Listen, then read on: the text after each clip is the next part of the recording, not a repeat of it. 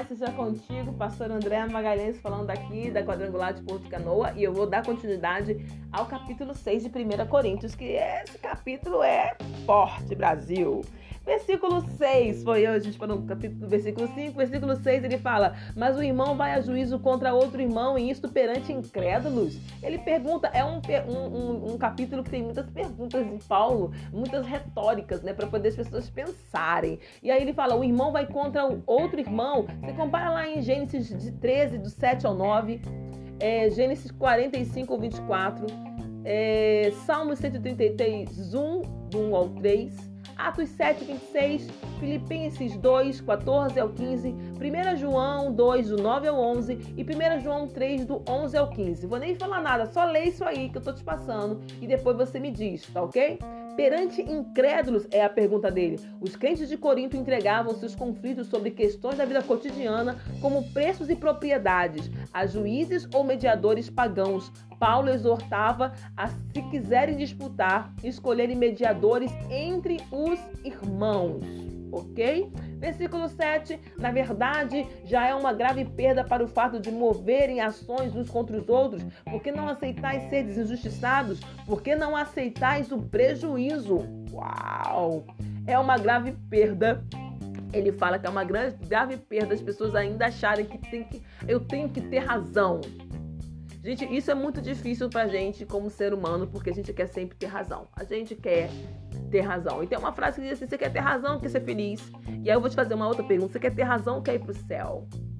É, ah, forte Brasil. Você quer ter razão ir pro céu? Por quê? Porque quando você quer lá, ferra fogo, ter razão, você entra em disputa, você vai pra justiça, você quer que as pessoas julguem a seu favor e tal. Mas quando você entrega, você coloca o joelho no chão e fala: Senhor, o Senhor é o meu juiz, Deus entra com a providência na sua vida. Então você dá uma olhadinha lá em Tiago 4, do 1 ao 3, para você ter uma noção aí do que eu tô falando. E aí ele continua falando assim: por que não aceitais ser injustiçados? Por que não aceitais o prejuízo? Hum, a gente nunca quer ter prejuízo, né? Porque eu sou crente, eu sou filho de Deus. Eu tô engraçadinha, né?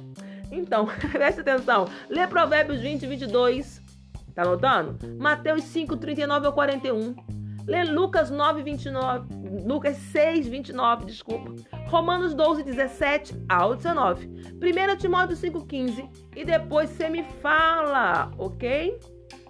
E aí, em vez disso, vós mesmos justiçais e prejudicais, e isto aos irmãos. Eles estavam prejudicando os irmãos porque não tem razão. Sabe aquela pessoa, tô, eu quero, tô na minha razão. Quando eu tô na minha razão, ninguém me para. Já ouviu isso? Eles estavam fazendo esse tipo de coisa e perdendo a salvação, gente. Vamos lá. Ou não sabeis que os injustos não herdarão o reino de Deus? Não erreis nem os sexualmente morais, nem os idólatras, nem os adúlteros, nem os afeminados, nem os homossexuais. Aí ele, vou, vou ler logo 10, nem os ladrões, nem os gananciosos, nem os beberrões, nem os que falam mal dos outros ou são ignorantes com os outros. Eita! Nem os que roubam herdarão o reino de Deus. Quando eu falo ignorantes, eu tô falando de gente que maltrata as pessoas por prazer, ok? E aí ele dá um, uma geral zona aqui das pessoas que não vão entrar no reino dos céus. Entenda. Ele fala, na verdade, ele não fala das pessoas, mas fala da prática das pessoas. Você entendeu? Ele fala assim: Maria não vai entrar no reino do céu porque ela pratica isso. Não, ele não fala isso. Ele fala assim: a prática homossexual te leva para o inferno.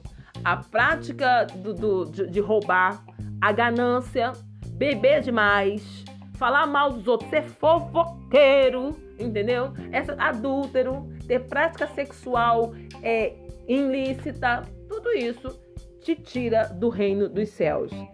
Eu gosto de Paulo que ele não tem a chave do inferno, tem a chave do céu. Ele fala o que, as práticas que leva, mas não diz é, né, é, é, quem são essas pessoas, por mais que ele pudesse saber.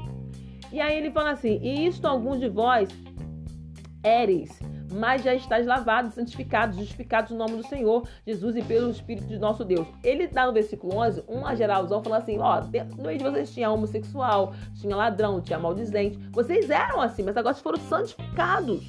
Vocês foram mudados, foram lavados pelo sangue do Cordeiro, justificados sabe? O que é justificado? Olha lá em Romanos 3, 24, 26, do 26 ao 30, é, Romanos 4, 5, Romanos 5, 1 e versículo 9, Romanos 8, versículo 30 e 33, Gálatas 12, 16. Você vai dar uma olhadinha ver justificado, tá bom?